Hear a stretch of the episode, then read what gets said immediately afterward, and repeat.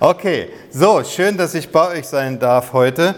Also der Kai hat es ja so ein bisschen spannend gemacht. Ich meine, ganz so wichtig bin ich dann auch wieder nicht. Aber das Problem ist ähm, einfach, dass im Referentendienst die meisten Gemeinden halt doch schon sehr weit vorausplanen. Gerade größere Gemeinden, die planen nicht von heute auf morgen, sondern ich bin da tatsächlich aus dem Grund meistens mit meinem Kalender so ein halbes Jahr im Voraus. Das hängt aber nicht damit zusammen, dass ich eine besonders wichtige Persönlichkeit bin, sondern einfach von den Terminierungen und den Planungen her. Und dadurch, äh, dass wir jetzt Kontakt bekommen haben, ähm, kam natürlich die Frage auf und ich war natürlich auch neugierig, jetzt nach Worms gezogen, ähm, was gibt es hier für Gemeinden und ich weiß, es gibt noch eine andere BFP-Gemeinde, da war ich auch schon mal vor vielen, vielen, vielen Jahren. Und so war ich natürlich auch neugierig, euch mal kennenzulernen. Was das Problem an meinem Job natürlich wieder ist, ist, dass ihr mich nicht oft sehen werdet, weil ich ja immer unterwegs bin. Das ist halt äh, der Wermutstropfen bei so einem Referentendienst oder bei so einem Reisedienst, dass man halt immer unterwegs ist und das gibt so Phasen, da ist es ein bisschen ruhiger, das ist zum Beispiel die Sommerzeit oder gut Heiligabend habe ich jetzt noch keinen Missionsgottesdienst gemacht. Ähm, aber sonst ist es so, dass die Wochen tatsächlich gut gefüllt sind und die Wochenenden, die Sonntage, da bin ich jetzt schon im April irgendwo nächsten Jahres, weil das muss man gut vorplanen, äh, sonst funktioniert das nicht. Also so viel vielleicht dazu, ähm, dass ihr da jetzt nicht denkt, Mensch, wer weiß, was ihr da für eine große Persönlichkeit habt. Nein, ich bin ein ganz kleines Licht im Reich Gottes und äh, ich bin darüber auch dankbar, das zu wissen, weil das ist genau das, das Thema auch ein bisschen meiner Predigt heute. Ich möchte mich aber vorher noch ein bisschen doch noch genauer vorstellen dürfen. Jetzt habt ihr schon gehört, äh, wer, wer ich bin und wo ich herkomme. Und, aber was ihr noch nicht wisst, ist zum Beispiel, ähm, dass ich ähm, jetzt in diesem, in diesem äh, Dienst eigentlich reingekommen bin wie die Jungfrau zum Kinde, wie man so schön sagt. Also ich bin, ich habe das vorhin ganz kurz angerissen, ich bin äh, durch Zufall eigentlich nach Hessen gekommen zum AVC ich glaube an Zufälle, ich weiß nicht, ihr vielleicht auch, äh, aber daran, dass Gott Dinge zufallen lässt. Ähm, ich glaube, und das darf ich vielleicht gleich vorweg sagen, ich bin zutiefst davon überzeugt, dass es ein großes Vorrecht ist, äh, mit Jesus unterwegs sein zu dürfen. Ich glaube, es ist ein großes Vorrecht, Jesus kennen zu dürfen. Das ist ein großes Vorrecht, mit ihm unterwegs sein zu dürfen, weil das, was wir selber anzubieten haben, ist ja nicht so prall. Ich weiß nicht, wie es bei euch ist, mag bei euch ganz anders sein.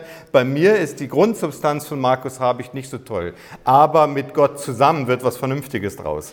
Und ich bin als Kind gläubiger Eltern sehr spät erst zum Glauben gekommen. Ich habe zwar als Kind natürlich auch ähm, gehört vom Evangelium durch die Kinderstunde, Sonntagsschule. Natürlich wusste ich, wer ist der Onkel Abraham und der, der Onkel Noah und der liebe Heiland und seine sieben Schäflein und was man halt so sich in der Sonntagsschule merkt. Aber ihr wisst vielleicht, ich habe, glaube ich, schon ein Glas gehabt. Vielen Dank. Vielen Dank. Ähm, aber vielleicht wisst ihr das auch. Mir ist ein Satz sehr wichtig geworden und äh, dieser Satz heißt, der liebe Gott hat keine Enkelkinder. Ja, also es ist ein großes Vorrecht, gläubige Eltern zu haben, aber es schubst uns nicht in den Himmel. Wir müssen alleine eigene Entscheidungen treffen. Unsere Kinder müssen eigene Entscheidungen treffen. Und äh, diese eigene Entscheidung, die muss das Fundament haben, dass es eine Bewegung oder eine Berührung oder eine Begegnung mit Jesus persönlich gab, sonst funktioniert das nicht. Kopfwissen reicht nicht. Und bei mir war das so, dass ich zwar als Kind sehr viel davon gewusst habe, aber ich hatte keine persönliche Beziehung dazu. Und als Kind, als Pastor ist man natürlich so ganz hardcore unterwegs. Ja, also das war ich für mich eigentlich nicht alles immer so toll. So dieses Fasching darfst nicht mitfeiern und auf Partys darfst nicht und dies sollst nicht und jenes sollst nicht. Und ihr wisst vielleicht, ihr Älteren, früher war das noch viel strenger als heute. Da hat man noch viel mehr auf diese Dinge Wert gelegt und ich fand das jetzt gar nicht so erstrebenswert, Christ zu sein. Ja, und dann habe ich natürlich auch, und auch das darf ich euch sagen, ähm, in dem Zusammenhang, dass wir ja fehlbare Menschen sind, nur Gott ist perfekt, habe natürlich auch als, als Kind gesehen, wie auch in der Gemeinde meines Vaters nicht immer alles so Gold war, was glänzte. Ja, und dass auch mein Vater manchmal, wo wir gesehen haben als Familien dachten, der investiert eigentlich viel zu viel da rein und es gab ja kaum einen Sonntag, wo nicht Gäste eingeladen waren und, und, und. Und dann als Ergebnis gab es dann oft noch einen Tritt in den Hintern, so haben wir das empfunden. Ihr wisst ja, wie das im Leben manchmal so spielt. Und so hatte ich da keine großen Ambitionen zum Glauben. Bei mir kam dazu, dass ich Ähm, als ich in die Pubertät kam, in eine sehr schwierige Phase kam, wo ich mich sehr verändert habe, einmal in meinem Charakter. Ich bin sehr auffällig geworden, ich bin eine Nervensäge geworden. Ich habe es nicht geschafft, Menschen wirklich für mich zu gewinnen, sondern ich war eigentlich immer die, die, der Pausenklon und, und der Außenseiter und habe immer versucht, ähm, da irgendwie Freunde zu gewinnen, was mir aber nicht gelungen ist. Und zudem kam, dass ich plötzlich sehr dick wurde. Ich war als kleiner Junge sehr schlank, ein kleiner Spargeltarzan und auf einmal war ich eine richtige kleine Tonne. Das kam ganz plötzlich, keiner weiß so richtig warum. Und diese Mischung aus den beiden hat natürlich keine gute Wirkung gehabt. So habe ich da sehr drunter gelitten und ihr wisst auch, Kinder können schon gemein sein und man hat mich dann in der Schule doch schon ganz ordentlich drangenommen.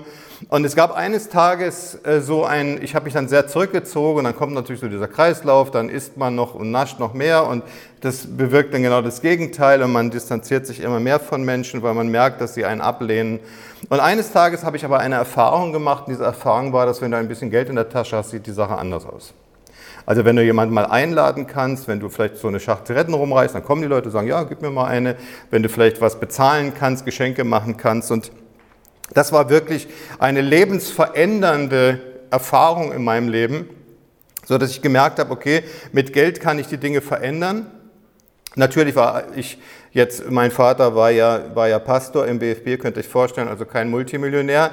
Deswegen war das Geld natürlich nicht so da, wie man es äh, gerne gehabt hätte. Und ich sage euch ganz ehrlich, ich bin als kleiner Junge schon in der Zeit, wo mein Vater vorne gepredigt hat, manchmal draußen durch die Jacken und habe das Geld geklaut und Dinge geklaut die ich finden konnte. Und wenn ich das so erzähle, sehe ich manchmal, dass Leute noch so gucken, ist mein Handy noch da, mein Geldbeutel. Ich, heute ist das kein Problem mehr, also ich kann euch das versprechen, ihr müsst euch jetzt da keine Sorgen mehr drüber machen, aber für mich war das damals existenziell wichtig, weil ich brauchte dieses Geld. Und ich habe natürlich gewusst, äh, dass es nicht in Ordnung ist, nach dem, nach dem äh, moralischen, nach der moralischen Wertvorstellung, die man mir anerzogen hatte aber es war nicht tief in mir verankert und das war wichtiger für mich, mit diesem Geld das erreichen zu können. Ich war da mit 15, 16, 17, 18 ganz gut unterwegs, habe da mit 18 auch gleich ein eigenes Auto gehabt und auf dicke Hose gemacht, bin dann mit, mit dieser Einstellung, ich mir meins mich und was deins ist auch meins und was meins ist geht dich gar nichts an.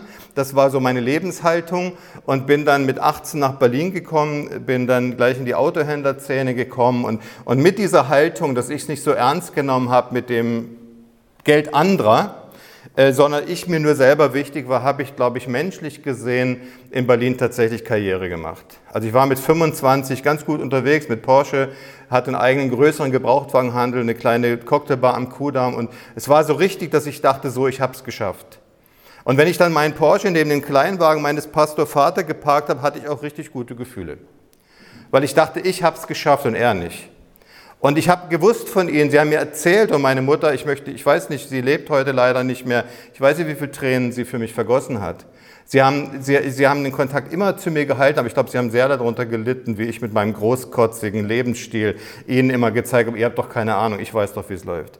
Ich hatte in dem Ganzen nur eins vergessen, das ist eine wichtige Information, die ich euch heute gerne gleich mit auf den Weg geben möchte, vielleicht als erster Input, Input für heute Morgen. Ich hatte vergessen, dass Gott mich nicht vergessen hat. Ich hatte nicht daran geglaubt und nicht mehr daran gedacht, aber Gott hatte mich noch auf dem Schirm. Weil Gott sagt in seinem Wort, dass, dass wenn wir beten, dass es den Himmel bewegt. Und sein Wort sagt, wenn wir an ihn glauben, dass wir und unser Haus errettet werden. Und es gibt so viele Zusagen, die uns das ganz klar sagen, bleibt dran im Gebet. Ich werde heute auch noch in den nächsten Minuten zum Thema Gebet kommen.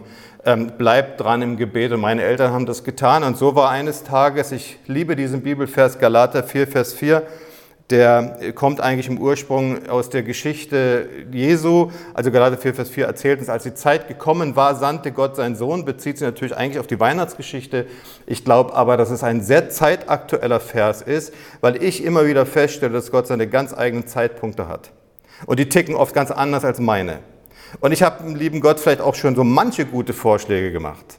Aber jetzt meistens anders gemacht, aber immer besser. Weil Gott hat seinen ganz eigenen Weg, wie er Dinge tut. Und er hat seine ganz eigene Uhr. Und er hat ein ganz anderes Verständnis von Dingen. Ich bin auch kein Fan, vielleicht darf ich das an der Stelle sagen. Ich weiß nicht, ob Kai mich da nochmal einlädt. Aber ich bin kein Fan davon, dass wir über hochtheologische Dinge uns streiten. Ich bin ein Fan davon zu sagen, es ist gut, dass wir Jesus haben. Und dass er es für uns erlöst hat und dass er es für uns geschafft dass wir mit ihm unterwegs sein dürfen, dass er uns noch nicht mal alleine gelassen hat, sondern dass er uns einen Heiligen Geist gegeben hat. Weil wir können gar nicht alles verstehen, was das Evangelium äh, hergibt und was die frohe Botschaft eigentlich bedeutet. Aber wir dürfen mit Jesus unterwegs sein und er macht es in uns groß und er setzt es in uns um und das ist die Botschaft vom Evangelium, die ich liebe. Und dann weiß ich auch, dass ich nicht perfekt sein muss. Und das war damals so, dass ich damit überhaupt nichts am Hut hatte, aber Gott hat angefangen, dann eben als dieser Tag kam, als die Zeit gekommen war, sandte Gott seinen Sohn, hat Gott irgendwann angefangen, in mein Leben reinzuwirken. Und ich kann euch das verraten, er hat mich nicht gefragt, ob ich das möchte, sondern hat angefangen, in mein Leben reinzuwirken und sein Wirken in mein Leben rein waren Schwierigkeiten. Also er hat mir keine Engelerscheinung geschenkt, dass ich jetzt einfach sehe, oh ja, doch, das ist ja jetzt doch wahr, ja, und jetzt bekehre ich mich halt und dann gehe ich jetzt vorwärts, sondern er hat zugelassen, dass ich mein Leben völlig an die Wand gefahren habe. Und ich möchte euch sagen, das Ganze ist fast 30 Jahre her. Ich habe ein kleines Büchchen über meine Lebensgeschichte, das dürft ihr, wenn ihr möchtet, äh, für 4 Euro mitnehmen und auch weitergeben. Es ist evangelistisch geschrieben, erzählt meine Geschichte sehr ausführlich. Ich bin heute dankbar, dass Gott es so gemacht hat, weil ich dabei lernen durfte, wie Gott auch in der Lage ist, aus einem Minus ein Plus zu machen. Und weil ich, ihr dürft gerne mal Halleluja oder Amen sagen oder sowas, wenn ihr möchtet. Ich lasse dann Zeit dafür. Ähm, wie Gott aus eine, auf krummen Zeilen gerade schreiben kann. Und wie ich sehen durfte, dass Gott aus meinem kaputten Leben, ich habe mit 28 mein Leben so an die Wand gefahren gehabt, hochkriminell, hochverschuldet, habe mich mit, mit Mafiosi-Geschichten eingelassen, gestohlene Autos verschoben, ganz viele schlimme Dinge getan, Zuhälterei, alles Mögliche und habe mein Leben so an die Wand gefahren, bis ich wirklich aus meinem eigenen Leben nur noch fliehen konnte, aus Angst vor der Konsequenz von meinem Leben, weil Gott es dann auch so zugelassen hat, dass Dinge einfach schiefgelaufen sind. Und ich habe dann in einer Nacht mir fast zwei Gramm Heroin gedrückt. Ich hatte mit Drogen eigentlich nichts zu tun, aber ich wusste, Heroin ist ein Narkotikum. Das heißt, du schläfst ein, das kennt ihr vom, von der Darmspiegelung, du schläfst ein und so da habe ich mir das vorgestellt, du schläfst ein und wachst halt nicht mehr auf. Oder hast keine Schmerzen, gar nichts. So, du bist einfach weg, hast keine Probleme mehr das Thema ist erledigt. Und ähm, ich habe das in, der, in einer Nacht gemacht und in dieser Nacht, um die Zeit, das könnt ihr dann auch ein bisschen nachlesen, wenn ihr möchtet, hat Gott meine Mutter geweckt. Deswegen liebe ich Mütter. Ich möchte euch Mütter motivieren. Ihr Väter, ihr habt auch eure Aufgaben. Aber euch Mütter, ich möchte euch motivieren, bleibt dran, betet für eure Familien. Betet für die Angehörigen. Meine Mutter hat in dieser Nacht angefangen, um meine Seele zu kämpfen. Ich glaube, dass das Gebet meiner Mutter der Grund ist, warum ich heute hier bin. Ich sind bestimmt viele andere Zusammenhänge, aber ich glaube, dass das damit zu tun hat. Und Gott hat mir die Gnade geschenkt, dass ich dann mein Leben wirklich aufräumen durfte. Ich musste, bei mir war das dann auch nicht so, dass dann ein Engel kam mit einem goldenen Köfferchen voller Geldscheine und gesagt hat, so nimm dann hin und jetzt zahl deine Schulden und jetzt alles gut. Ich hatte eine erste Ehe, die kaputt war, die ich selber kaputt gemacht habe, die zu dem Punkt schon absolut am Boden war. Und ich habe gedacht, jetzt bekehrst dich, wird alles gut. Ihr kennt ja so dieses Evangelium.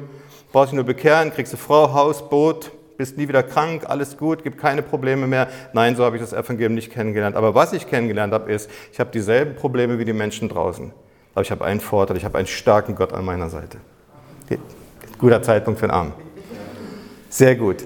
Weil ich da erfahren durfte, wie Gott mein Leben aufgeräumt hat. Ich musste abhauen aus Berlin mit einem Koffer voll Klamotten, sonst hätte ich nächsten Tag nicht mehr gelebt.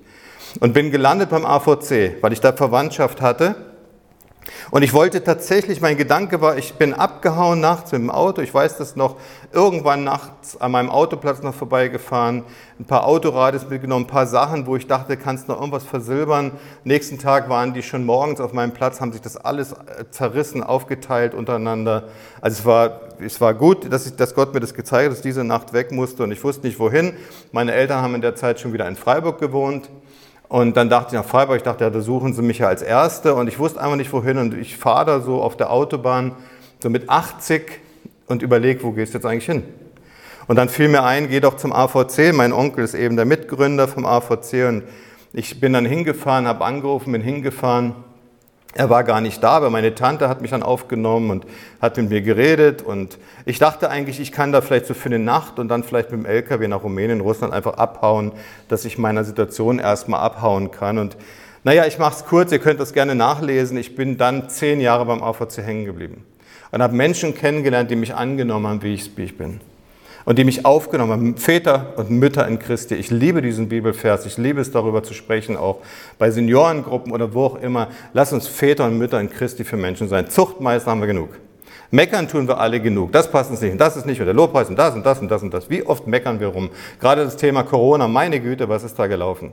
Wofür war das alles gut? Einer sagt, an du bist doof, an du bist doof, an du bist doof. Nein, das Evangelium hat einen anderen Auftrag für uns. Es hat den Auftrag zu sagen, hey, du darfst alle deine Sorgen abgeben beim Herrn. Und du darfst darauf vertrauen, dass er es gut machen wird. Und das hat wieder seine eigenen Zeitpunkte, das hat wieder seine eigenen Herausforderungen. Es kommt dann vielleicht nicht so, wie man sich vorstellt, aber es wird immer besser.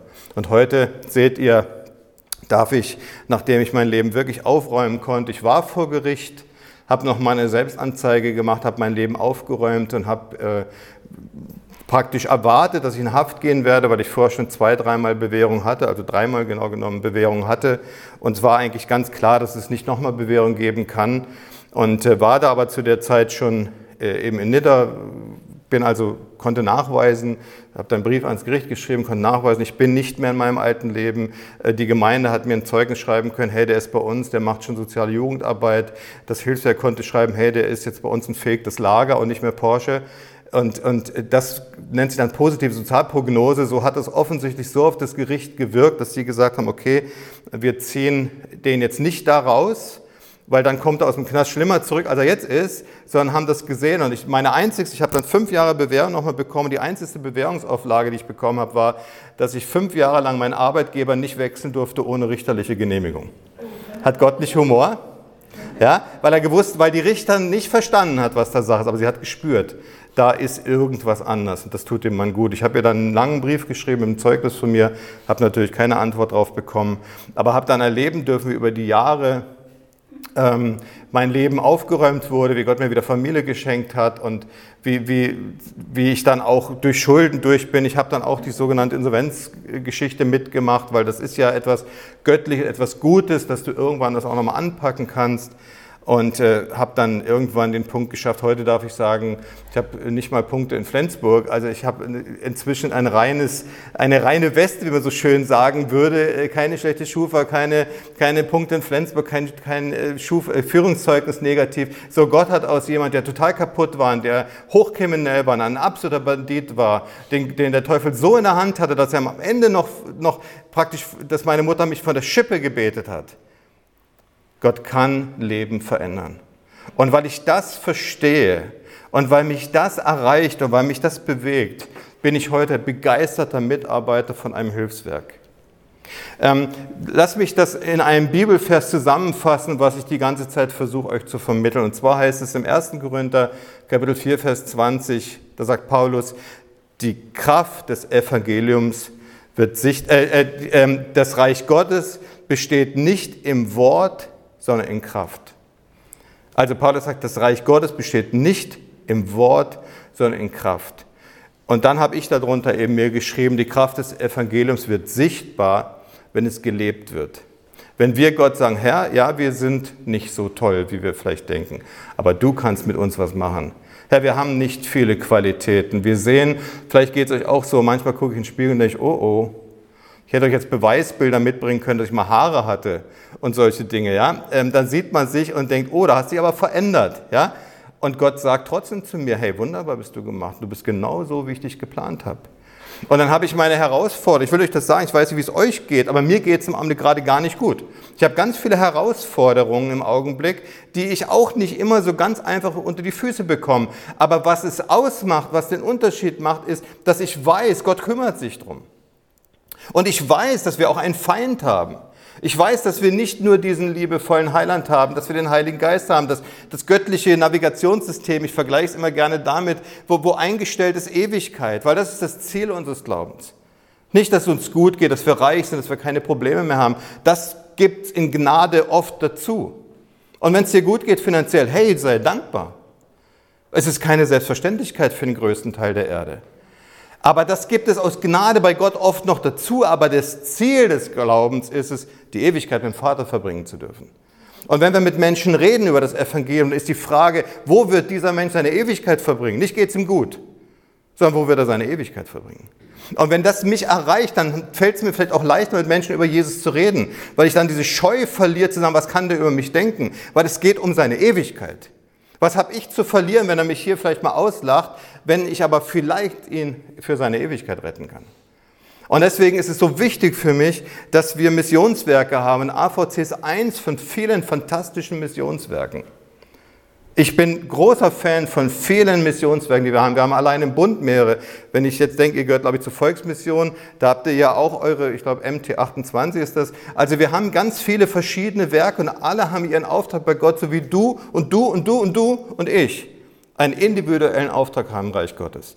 Wenn ich heute hier bin, natürlich präsentiere ich ein bisschen eine AVC, weil ich Mitarbeiter bin von AVC, aber generell spreche ich über Mission, über das Herzensanliegen unseres Gottes. Ich habe euch mal drei Punkte mitgebracht, ähm, oder vielleicht darf ich da erstmal eine ganz kurze Einführung zu geben. Wenn ich mir diese heutige Zeit so angucke, und ich denke, viele von euch sind bibelfeste, bibelkundige Menschen und ihr wisst, was im Wort Gottes steht. Und wenn ich mir das so angucke, was im Augenblick passiert, und jetzt könnte man chronologisch bis heute Abend aufzählen.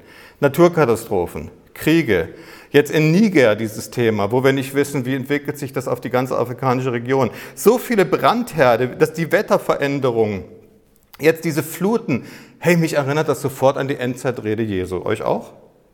Weil in Matthäus 24, Vers 4, ab Vers 4 kommt diese sogenannte Endzeitrede Jesu, die in drei von den vier Evangelien findet. Und da sagt Jesus das alles voraus. Und er sagt, das alles wird geschehen. Oder er sagt sogar, das alles muss geschehen. Das alles wird geschehen. Ihr werdet hören von Krieg und Kriegsgeschrei, von Flut, von Katastrophen, von Hunger, von, von all diesen Dingen, die wir heute erleben. Und ich denke dann manchmal, Mensch, wenn einer sagt, die Bibel ist langweilig, ey, lese sie doch mal. Also das, das ist vor über 2000 Jahren geschrieben worden. Du kannst heute eine Bibel nehmen, Fernseher anmachen und dann kannst du eins zu eins gucken. Ja, stimmt, ja, ja, das stimmt auch. Ja, ja, das ist auch schon da. Ja, das auch. Also es ist so äh, enorm überraschend für mich, dass es sich so schnell erfüllt, Dinge. Auch, auch weißt du, ich, ich denke an meine Kindheit zurück. Vielleicht darf ich da noch mal eine Lanze brechen. Ich bin immer noch so ein bisschen Dauerjugendlicher. Äh, unsere Jugendlichen haben, haben es heute viel schwieriger, als wir das früher hatten. Ich möchte euch das sagen. Das geht schon in einem einzigen Punkt los. Zu meiner Zeit und ihr Älteren, ihr könnt jetzt gerne äh, betroffen zum Boden gucken, ihr Männer. Aber wenn wir damals ein Sexheftchen haben wollten, dann mussten wir uns richtig für bemühen. Das war gar nicht so einfach, das hast du gar nicht so einfach gekriegt. Natürlich waren wir alle neugierig, erzählt nicht, dass ihr es nicht wart. So, jeder kennt das alles, aber heute hat das ein Zwölfjähriger auf dem Handy, ein Zehnjähriger auf dem Handy, alles, die schlimmsten, moralisch verwerflichsten Dinge, die es gibt. Und sie haben eine ganz andere Herausforderung und sie haben einen ganz anderen Drift. Wir sehen, wir haben nicht nur einen Jesus, wir haben nicht nur einen Heiligen Geist, der uns führt, sondern wir haben auch einen Feind, der das kaputt machen möchte, was Gott geschaffen hat. Und das sehen wir ganz besonders stark in der Mission. Ich sehe das aber auch, dass Jesus uns davor gewarnt hat, weil jetzt ist es interessant und ich würde euch da gerne meine Hausaufgabe geben, wenn ich darf. Lest bitte mal dieses Matthäus 24 ab Vers 4 zu Hause, wenn ihr mal das nächste Mal eure Andachtzeit macht oder sowas. Weil das fängt ganz interessant an. Dann werdet ihr nämlich feststellen, Matthäus 24, Vers 4, diese Endzeitrede beginnt mit folgenden Worten. Pass auf, lass dich nicht verführen. Und das fand ich spannend. Weißt du, man sagt, dass wir 366 Mal in der Bibel stehen haben, fürchte dich nicht. Also für jeden Kalendertag plus Schaltjahr. Das ist nachgewiesen, das ist in der russischen Bibel genauso. So, wenn jetzt einmal mehr gestanden hätte, fürchte dich nicht, das wäre doch kein Problem gewesen. Aber er hätte uns doch ermutigt und er hätte gestanden, lieber Kai, fürchte dich nicht, aber das alles wird kommen. Ist doch viel ermutiger. Aber warum steht da, hey, pass auf, lass dich nicht verführen? Und Jesus sagt das ja nicht zum Kai, dass er euch das mal sagt, oder zu mir, dass ich das mal hier drüber predige, sondern er sagt ja zu mir. Also wo sind die Verführungen, die ich haben kann? Wo, sind, wo, ist das, was Jesus damit meint, wenn er uns das sagt? Und mich hat das sehr erreicht. Ich habe da oft über, allein über diesen Punkt gepredigt, aber ich möchte heute nur den einen Punkt mit reingeben. Jesus warnt vor Verführung. Und ich glaube, dass es eine Verführung gibt oder zwei Verführungen gibt, die ich euch sehr gerne mit, mit ganz kurz auf den Weg geben möchte, bevor ich in das Thema einsteige was ich eigentlich für ich habe. Nämlich ich glaube, dass die erste Verführung ist, dass es die Gefahr gibt, dass wir inaktiv werden können. Dass wir Dinge einfach laufen lassen, dass wir uns nicht reinnehmen lassen in den Plan Gottes. Das ist bei euch sicherlich ganz anders. Ist nur bei den anderen so. Aber die Gefahr besteht, dass wir uns nicht mehr reinnehmen lassen, dass wir vielleicht, und das ist der, der Unterpunkt, Punkt 2, dass wir vielleicht aufhören zu beten. Hätte meine Mutter gesagt, als ich so 25 war, hat ja eh keinen Sinn, lieber Gott wird schon richten, jetzt kann ich nicht mehr, ich lasse es mal jetzt, dann weiß ich nicht, ob ich heute hier wäre. Und ich weiß nicht, wie es dir geht. Ich hatte manchmal Menschen auf dem Gebetszettel, die plötzlich nicht mehr da waren, weil der Feind sie geraubt hat. Und dann merke ich, wie der Heilige Geist mir kommt und mir sagt, hey, komm, geh da wieder dran. Das möchte ich gern, dass du das tust. Bleib dran im Gebet. Nimm Dinge wahr. Und da habe ich drei Punkte für euch dabei, was ich glaube, warum der Missionsauftrag für uns alle gilt und welche Punkte vielleicht das beinhalten kann. Nämlich das erste ist, wir müssen dahin gehen, wo Menschen sind, die Jesus brauchen.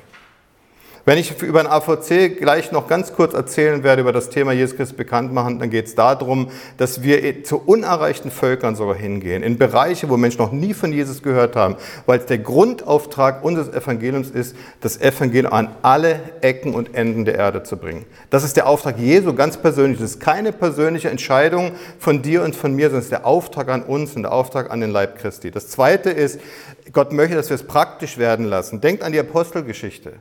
In Apostelgeschichte wird uns gleich in ersten Kapiteln beschrieben, wie sie angefangen haben, zusammenzutragen, für andere da zu sein, anderen in ihrer Not zu begegnen. Was hat der Herr getan? Er tat täglich hinzu, die errettet wurden. Ich sehe da Zusammenhänge. Könnt ihr mir noch folgen? Ich sehe Zusammenhänge da drin. Das dritte ist, wir müssen beten. Wir müssen dranbleiben im Gebet. Und so bitte ich euch oder darf ich an dieser Stelle vielleicht euch auch dazu herausfordern, für Mission und für Menschen in der Mission zu beten. Für mich, und damit möchte ich einsteigen, um euch ganz, ganz kurz nur diese drei Themen äh, bekannt zu geben, mit denen wir arbeiten. Ähm, für mich ist es eine Sache, die mir sehr wichtig geworden ist. Wenn ich höre, dass ein guter Kollege von mir, André Bergleshoff, vielleicht habt ihr schon von ihm gehört, er fährt jeden Winter mit Spezialfahrzeugen und ihr könnt mal gucken, ihr habt so ein Heftchen auf dem Sitz. Blättert doch mal auf Seite 7. Auf Seite 7 habt ihr ein Bild von so einem Spezialfahrzeug. Dann kann man das mal ganz kurz visuell praktisch machen. Dieses Spezialfahrzeug auf Seite 7 ist ein, ein Amphibienfahrzeug Allrad auf drei Achsen. Und mit diesem Fahrzeug, selbst wenn das einbricht, kann das schwimmen, also es geht nicht unter und es kann durch diese All Allradantrieb äh, auf drei Achsen, kann es halt auch durch die unmöglichsten Wege kommen. Und damit fahren sie bis an den Polarkreis runter nach Sibirien und, und versuchen Menschen für Jesus zu erreichen. Und da hast du wirklich teilweise 50, 60 Grad minus. Da hast du über lange Strecken kein schickes Hotel, keine Tankstelle, kein Arzt, kein Handynetz. Und Leute, ich bin froh, dass ich da nicht mit muss. Äh, habt ihr verstanden, was ich gesagt habe? Ich bin froh, dass ich da nicht mit muss. Ich bin froh, dass ich da nicht, die pinkeln teilweise in Flaschen, weil sie beim Schneesturm nicht raus können, weil sie sterben würden. Ich bin froh, dass ich nicht mit muss, aber ich weiß umso mehr, meine Aufgabe ist es aber umso mehr, die, die Gott dazu berufen hat, zu unterstützen, für sie da zu sein, sie im Gebet zu tragen und vielleicht auch was zum Sprit dazu zu geben. Versteht ihr, was ich meine, was Mission ist? Mission wird oft falsch verstanden. Missionen kommen nur, ja, die wollen nur Kohle holen. Nein, unser erstes Thema ist Gebet. Weil ich glaube, wenn wir beten und sagen, Gott, was liegt auf deinem Herzen, dann zeigt er uns alleine, wofür wir unsere Fähigkeiten haben. Der eine kann dies, der andere kann das jene. Wieder ein anderer ist vielleicht ein Beter, wie du erzählt hast, deine Mutter, die sich hinsetzt Tag für Tag für Tag. Und was mag sie für geistliche Schlachten geschlagen haben? Das können wir uns doch gar nicht vorstellen. Ich ehre solche Leute. Lass mich noch ganz kurz reinnehmen. Der erste Punkt, humanitäre Not. Warum setzt sich der AVC für humanitäre Not ein? Man sagt, dass wir etwa 70 bis 75 Prozent der Weltbevölkerung heute aktiv in Not haben. Man spricht davon, dass wir etwa 820 Millionen Menschen haben, die heute täglich hungern. Das ist zehnmal so viel, wie die Bundesrepublik Deutschland Einwohner hat. Man sagt, dass ein Drittel der Weltbevölkerung, deswegen haben wir auch das Thema zum Beispiel Brunnenbohren. Also ich würde euch gerne heute ein bisschen erzählen von unseren ganzen Projekten, nur dann müssten wir durchmachen bis morgen früh um 10. Weil es wird mir nicht gelingen, vor alles zu erzählen, was wir alles tun. Aber das ist zum Beispiel ein Thema. Man sagt, dass ein Drittel der Weltbevölkerung keinen regelmäßigen Zugang zu sauberem Wasser hat. Und wir wollen als AVC, wenn es geht, Brunnen bohren und wollen diesen Menschen dienen. Weil wir immer der Meinung sind, dass sie brauchen das Evangelium, aber wenn einer Hunger hat, und wenn ihm kalt ist oder wenn er Durst hat, dann ist er nicht offen für das Evangelium. Aber wir werden ihn diakonisch dienen und dann werden wir ihm erzählen, wer da gerade für ihn sorgt, nämlich der himmlische Vater. Wir haben etwa 93 Millionen Menschen im Augenblick aktiv auf der Flucht. Du kannst schon mal das Video vorbereiten, Mission Update. Das würde ich gerne mit euch angucken, das geht nur zwei Minuten. Wir haben 93 Millionen Menschen heute aktuell auf der Flucht. Das betrifft unter anderem 30 Millionen Kinder.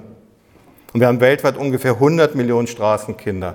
Und wir möchten als, als eins der Werke, die an diesen Themen arbeiten, wir haben zum Beispiel das Thema Patenschaften, wir haben viele tausend Kinder inzwischen in, in Patenschaften. Aber ich habe euch mal ein ganz aktuelles Mission Update Video mitgebracht, wo unser Leiter, der Eduard Schmidt, werdet ihr dann auch mal sehen, äh, euch mal in drei Länder ganz kurz mit reinnimmt, in drei Situationen, die wir gerade haben im Bereich humanitärer Situationen.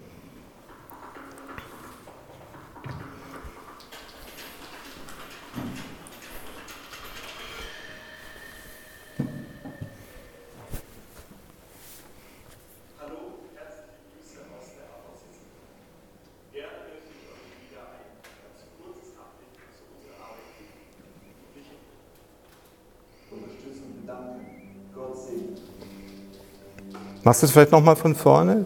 Haiti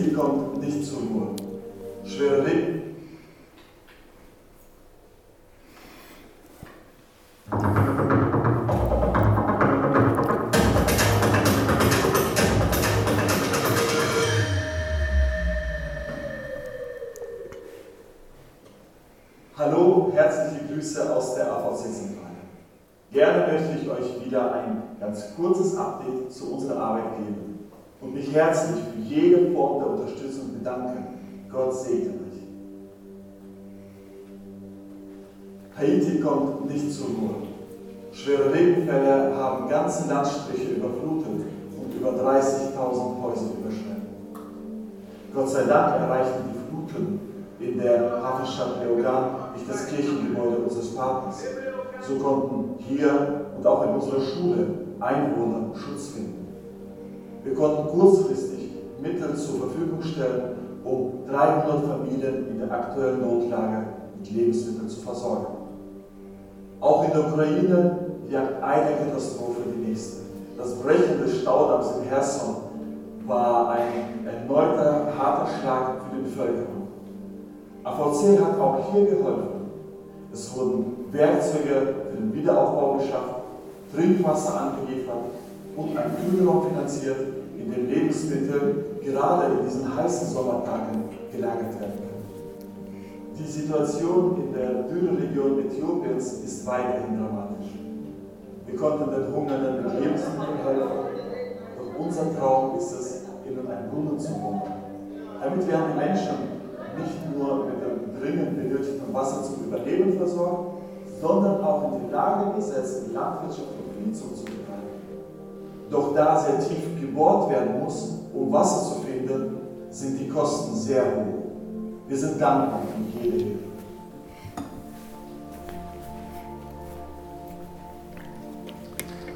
Ja, das ist ein kleiner Einblick, mal so in drei Situationen, die uns beschäftigen. AVC arbeitet inzwischen über 60 Ländern der Erde auf vier Kontinenten, seit wie gesagt über 50 Jahren. Und ich würde euch anbieten, ich habe den ganz neuen Report. Wir haben so ein Heftchen, wo wir alle zwei Monate ein bisschen verschiedene Projekte darstellen.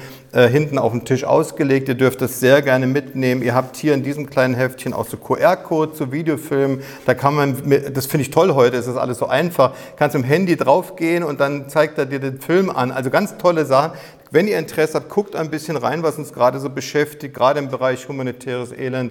Es ist einfach so, dass man den Eindruck hat, man weiß gar nicht, wo man anfangen, wo man aufhören soll, weil es kommt ständig auch noch wieder was Neues dazu.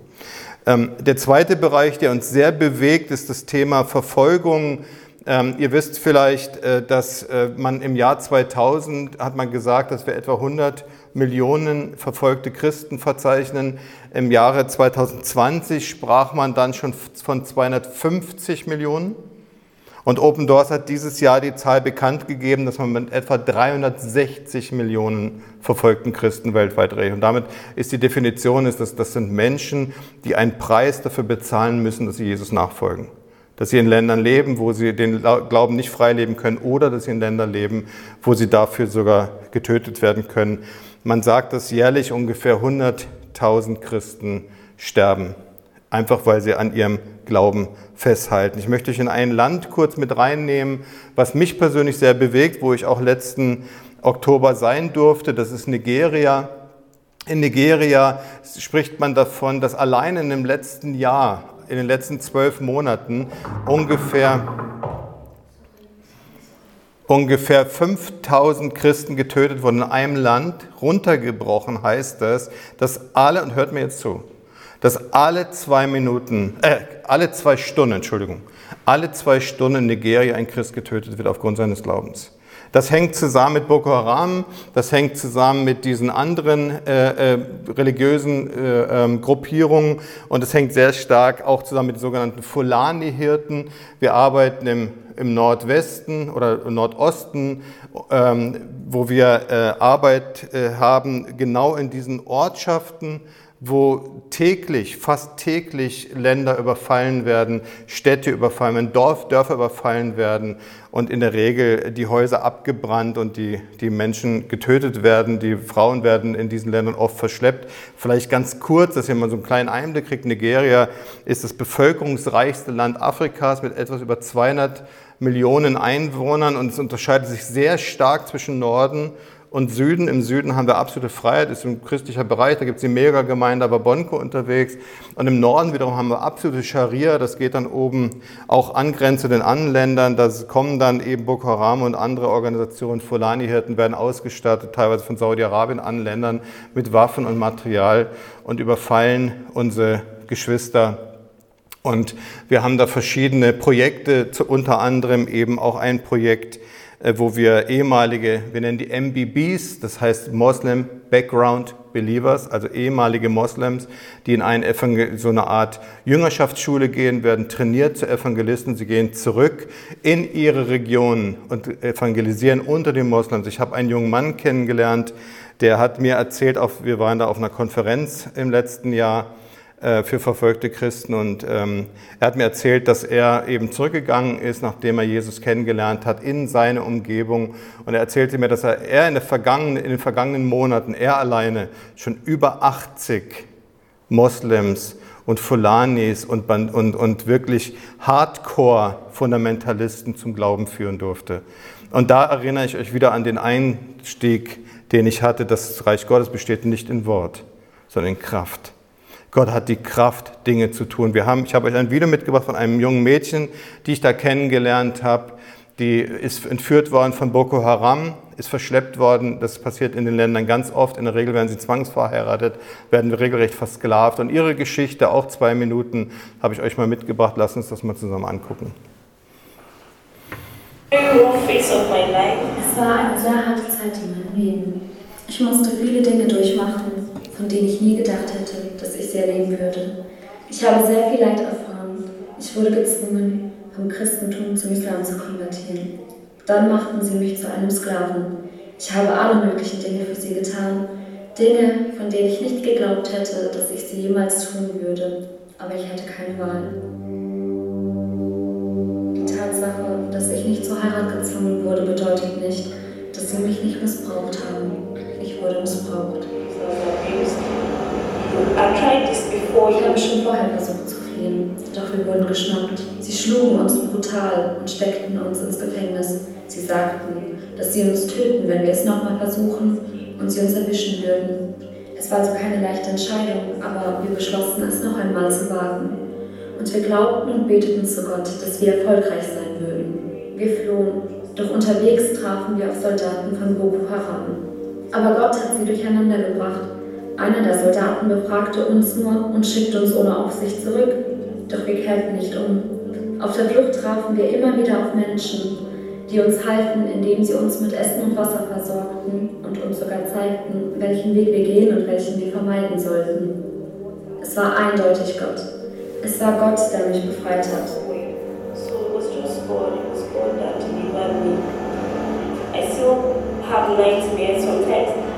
Manchmal habe ich noch Albträume, dass sie kommen und mich töten werden. Ich habe Albträume, dass ich wieder in Gefangenschaft gerate. Und ich lebe in ständiger Angst, weil ich nicht alleine nach Hause gekommen bin. Ich bin zusammen mit einem elfjährigen Mädchen geflohen. Sie wurde als Kind gekidnappt und hat ihr ganzes Leben bei der Boko Haram verbracht.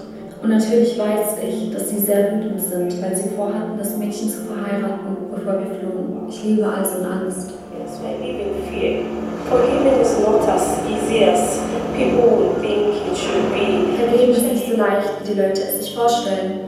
Vor allem, wenn sie nicht in der gleichen Situation waren wie ich. Es ist wirklich schwer. Aber ich kann tatsächlich sagen, dass ich ihn vergeben habe. Gott hat mich gerettet und mir eine Freiheit geschenkt, die man mit Geld nicht kaufen kann. Ich bin so dankbar, dass Gott mich befreit hat. Diese Menschen tun mir leid, weil sie in Unwissenheit leben. Und ich bete, dass sie eines Tages erkennen, wer Christus ist und von ihren bösen Wegen umkehren. Ich möchte vor allem Muslimen von Christus erzählen. Alles, was ich brauche, ist Gebet. Und es gibt viele andere christliche Frauen, die noch festgehalten werden. Ich vertraue und glaube, dass Gott einen Ausweg schaffen kann. Lasst uns also nicht aufhören, davon zu beten.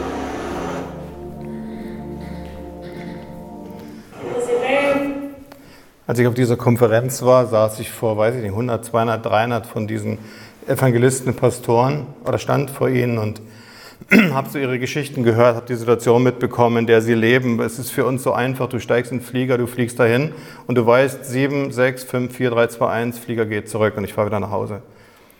Und mich hat es so bewegt, in welcher Situation sie da leben müssen und was sie wirklich erleben. Und ich habe ihnen damals eins versprochen auf der Bühne unter Tränen. Ich habe gesagt, ich werde nach Deutschland gehen und ich werde deutsche Gemeinden bitten, dass wir für sie beten. Und das möchte ich auch heute mit euch tun.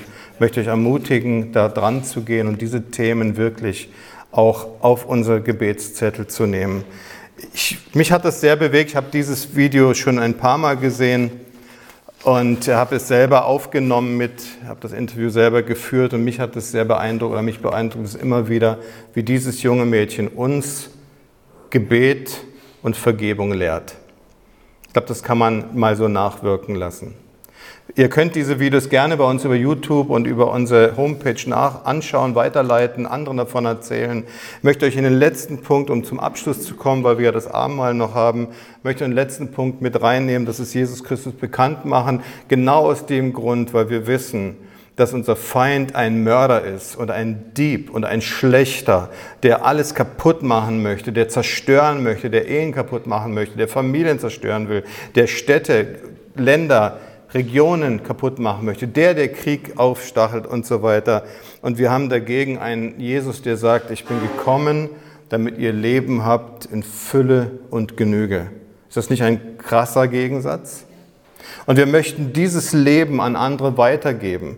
Wir möchten ihnen davon erzählen, wir können niemand bekehren, wir können den Glauben nicht wie ein Paket weitergeben, aber wir können es vorleben wir können diakonisch sein und wir können beten und anderen Menschen einfach eine Schulter bieten, wie das bei mir passiert ist, wo ich sagte, ich habe Väter und Müttern Christi kennengelernt. Wenn ich höre, dass, vielleicht noch ganz kurz, man sagt, ich hatte ja diesen Selbstmordversuch, man sagt, dass in Deutschland alle vier Minuten ein Mensch versucht, sich das Leben zu nehmen. Und 25 ungefähr schaffen es jeden Tag, also fast stündlich funktioniert es. Dann wissen wir, wie viele Menschen hier unterwegs sind, die eigentlich uns brauchen nämlich dass wir ihnen erzählen von dieser Hoffnung, die wir haben. Die Hoffnung und der Glaube gehört nicht in diesen Saal, sondern gehört auf die Straße zu den Menschen. Und deswegen haben wir dieses Thema Jesus Christus bekannt machen so wichtig. Und vielleicht darf ich euch das erzählen. Man sagt, ähm, dass wir etwa noch 7000 unerreichte Völker haben. Und jetzt denkt mal, das ist vielleicht so Brasilien, Afrika, irgendwo der Dschungel. Aber nein, zum Beispiel, wie ich vorhin erzählt habe, Sibirien. Man sagt, dass Sibirien erst zu 30 Prozent mit dem Evangelium erreicht ist. Und der Anne Bergleshoff erzählte mir eine Geschichte, sie sind irgendwo nirgendwo angekommen und äh, über, weil sie, beim, die gucken dann halt das Erste, dass sie erstmal irgendwo Sprit bekommen, Lebensmittel, weil das halt alles nicht so einfach ist zu bekommen und kommen mit, einer, mit einem Ehepaar ins Gespräch und, und die sagen, was macht ihr eigentlich hier so weit hierher? Hier kommt doch nie einer her und sie sagen, ja, das kann ich euch sagen, wir glauben an einen Gott, der den Menschen liebt, weil sie ja diese Vielgötterei haben und immer diesen Glauben haben, wir müssen irgendwas leisten, damit Gott uns nicht verstößt. Er sagte, wir haben einen Gott, der hat sogar seinen Sohn dafür gegeben, dass wir Frieden mit ihm haben dürfen und dass wir unsere Ewigkeit mit ihm verbringen dürfen. Sagen, oh, das hört sich ja spannend an. Das muss ja ein interessanter Gott sein, den ihr da habt. Und sie laden sie ein abends, und ich mache es kurz, andere erzählte mir, die haben dann abends mit ein, zwei Dutzend äh, Nachbarn, die die beiden eingeladen haben, einen kleinen Gottesdienst gefeiert. Und an diesem ersten Gottesdienst haben sich acht von ihnen zu Jesus bekannt und drei sind im Heiligen Geist getauft worden am ersten Abend. Warum? Weil das Reich Gottes besteht nicht im Wort, sondern in Kraft. Gott ist auf der Suche nach Menschen, die gehen und diese Botschaft rausbringen. Und unsere Aufgabe ist es, wir dürfen für sie beten. Wir haben das Vorrecht zu sagen, hey, ich bin dir von Herzen dankbar. Wie oft sind wir meckrig? Ihr nicht, ich ja. Wie oft meckern wir über Dinge, die wir uns anders vorstellen würden? Nein, wir haben viel Grund zur Dankbarkeit und sagen, ja, Herr Jesus, wir möchten gerne aus Dankbarkeit für andere da sein. Wir möchten unsere Dankbarkeit dir zurückbringen, möchten Zeit geben und in euch investieren. Und da ist eben das, ähm, was, was äh, Timotheus so schön sagt, und ich möchte dann mit, einer, mit einem kleinen Bericht über ein Land schließen, aber ich möchte das nochmal sagen. Timotheus, 1. Timotheus 2, die Verse 1 bis 4, da heißt es, und das ist mir so wichtig geworden, vor allem anderen, ich wiederhole das nochmal, so steht's, vor allem anderen fordere ich euch auf, für alle Menschen zu beten. Bittet für sie, für Gott und dankt ihm. So sollt ihr für die Herrschenden und andere Menschen in führenden Stellungen beten, damit wir in Ruhe und Frieden so leben können, wie es Gott gefällt und anständig ist. Das ist gut und macht Gott unserem Erlöser Freude, denn jetzt kommt, er möchte, dass jeder gerettet wird und die Wahrheit erkennt. Warum glaube ich, dass Gebet so wichtig ist? Weil ich glaube, dass Gebet zuerst einmal uns selber verändert. Und in dieser Veränderung, in dieser Beziehung zum Heiligen Geist, zu Gott, in diesem Gebet verändert er uns und er ändert unsere, unsere Sichtweisen. Er ändert unseren Charakter. Er ändert unsere Wichtigkeiten. Deswegen glaube ich, dass Gebet so wichtig ist. Ich möchte abschließen mit einer Situation, die mir extrem verdeutlicht, was für ein Halunke unser Feind ist. Wie er versucht, das, was Gott Wunderbares geschaffen hat, mit Füßen zu treten. Gerade dieses Thema, was wir sehr oft auch in islamischen Ländern haben, dass Mädchen, junge Frauen ver verschleppt werden, vergewaltigt werden, zwangsverheiratet werden, all diese Dinge. Aber man denkt manchmal, schlimmer kann es gar nicht werden, dann kommt es noch schlimmer. Ich möchte euch ein Video zeigen zum Abschluss von Mingi-Kindern in Äthiopien. Schaut euch das mal ganz kurz an, geht auch nur zwei Minuten. Im Südwesten Äthiopiens leben einige der traditionellsten animistischen Volksgruppen des Kontinents. Zu diesen gehören unter anderem die Surma, Kara und Benan Semai. So unterschiedlich diese Stämme auch sind, eines haben sie gemeinsam. Sie töten Minji-Kinder. Minji bedeutet Fluch. Die Gründe dafür, warum ein Kind als Minji gilt, sind vielfältig und bizarr. Wird zum Beispiel ein Junge als erstes Kind einer Familie geboren, ist er Minji. Bricht der erste Zahn im Oberkiefer durch, ist das Kind Minji. Wird eine Frau schwanger, während sie noch stillt, so sind sowohl das gestillte als auch das neugeborene Kind Minji. Sie ist meine Enkelin. Weil sie außerehelich geboren wurde, gilt sie als Minji. Als die Dorfbewohner versuchten, sie zu töten, floh die Mutter und gab mir das Kind.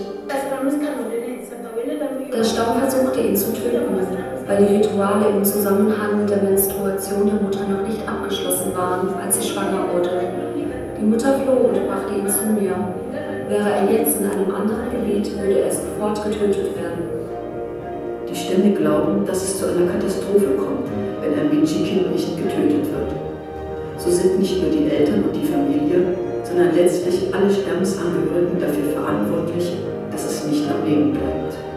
Hunderte von Kindern finden so jedes Jahr den Tod. Wir unterstützen unsere Partner, die sich im direkten Kontakt mit den betroffenen Stämmen sowie bei Treffen mit Beamten der Region gegen die Tötung der Minchi-Kinder einsetzen. Erste Erfolge sind zu sehen. In jüngerer Zeit erlauben einige Stammesälteste, Minchi-Kinder aus ihren Dörfern wegzugeben, wenn sie anderswo Aufnahme finden. In unserem Patenschaftsprojekt in Kijafa haben wir bereits 73 Minji-Kinder aufgenommen. Kinder, die zum Tode verurteilt waren, jetzt aber leben dürfen.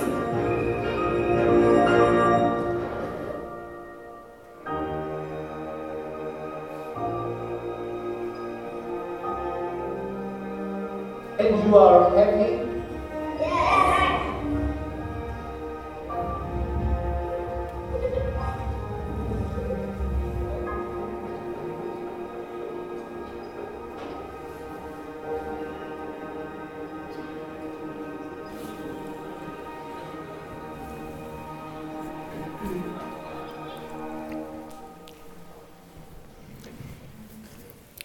Ich höre den Feind manchmal, du auch?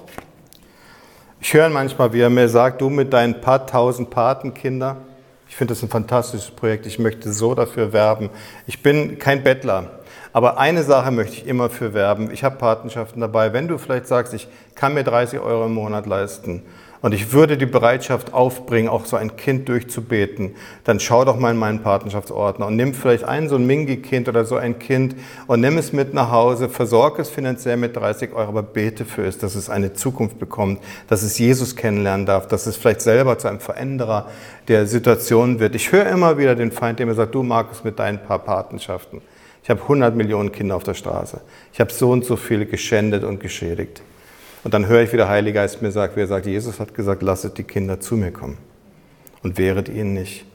Und ich glaube, dass da so ein Zusammenhang drin ist. Und ich möchte hier zum Punkt kommen, zum Abschluss kommen. Ich glaube, dass wir in dieser kurzen Zeit, die wir jetzt miteinander hier unterwegs sind heute Morgen, sehr viel Dinge betrachtet haben. Ich glaube, dass Gott auch sehr viel zu unseren Herzen gesprochen hat, uns vielleicht Dinge aufgezeigt hat, die wir so nicht wussten oder nicht in Erinnerung hatten. Und ich glaube, dass jetzt ein sehr guter Zeitpunkt ist, wirklich mal zu, zur Ruhe zu kommen und das auch nochmal ganz kurz sacken zu lassen. Ich würde gerne, Kai, bevor ich an dich zurück übergebe, ich würde euch bitten, dass ihr vielleicht, ich weiß nicht, wenn ihr aufstehen möchtet, aufstehen oder nicht, wie ihr das gewohnt seid, aber ich würde euch sehr gerne bitten, dass wir mal so eine halbe Minute mal einfach so in uns reinhorchen und sagen, Herr, was wolltest du heute von mir? Was von dem allen, was ich heute gehört habe, hat mir was zu sagen gehabt? Und wo möchtest du, dass ich heute vielleicht eine Entscheidung treffe? Vielleicht wieder für meine Familie zu beten, vielleicht wieder irgendwas zu tun, was Gott mir aufs Herz gelegt hat, vielleicht wieder Menschen zu kontaktieren, die heute nicht hier sind, die mal hier waren oder was auch immer, aber dass Gott uns das zeigen darf. Seid ihr damit einverstanden? Dann lasst uns einfach mal so eine halbe Minute wirklich mal in uns gehen, vielleicht Augen schließen oder ihr könnt aufstehen, sitzen, mal wie ihr das möchtet, aber ich würde dann gerne noch für euch beten.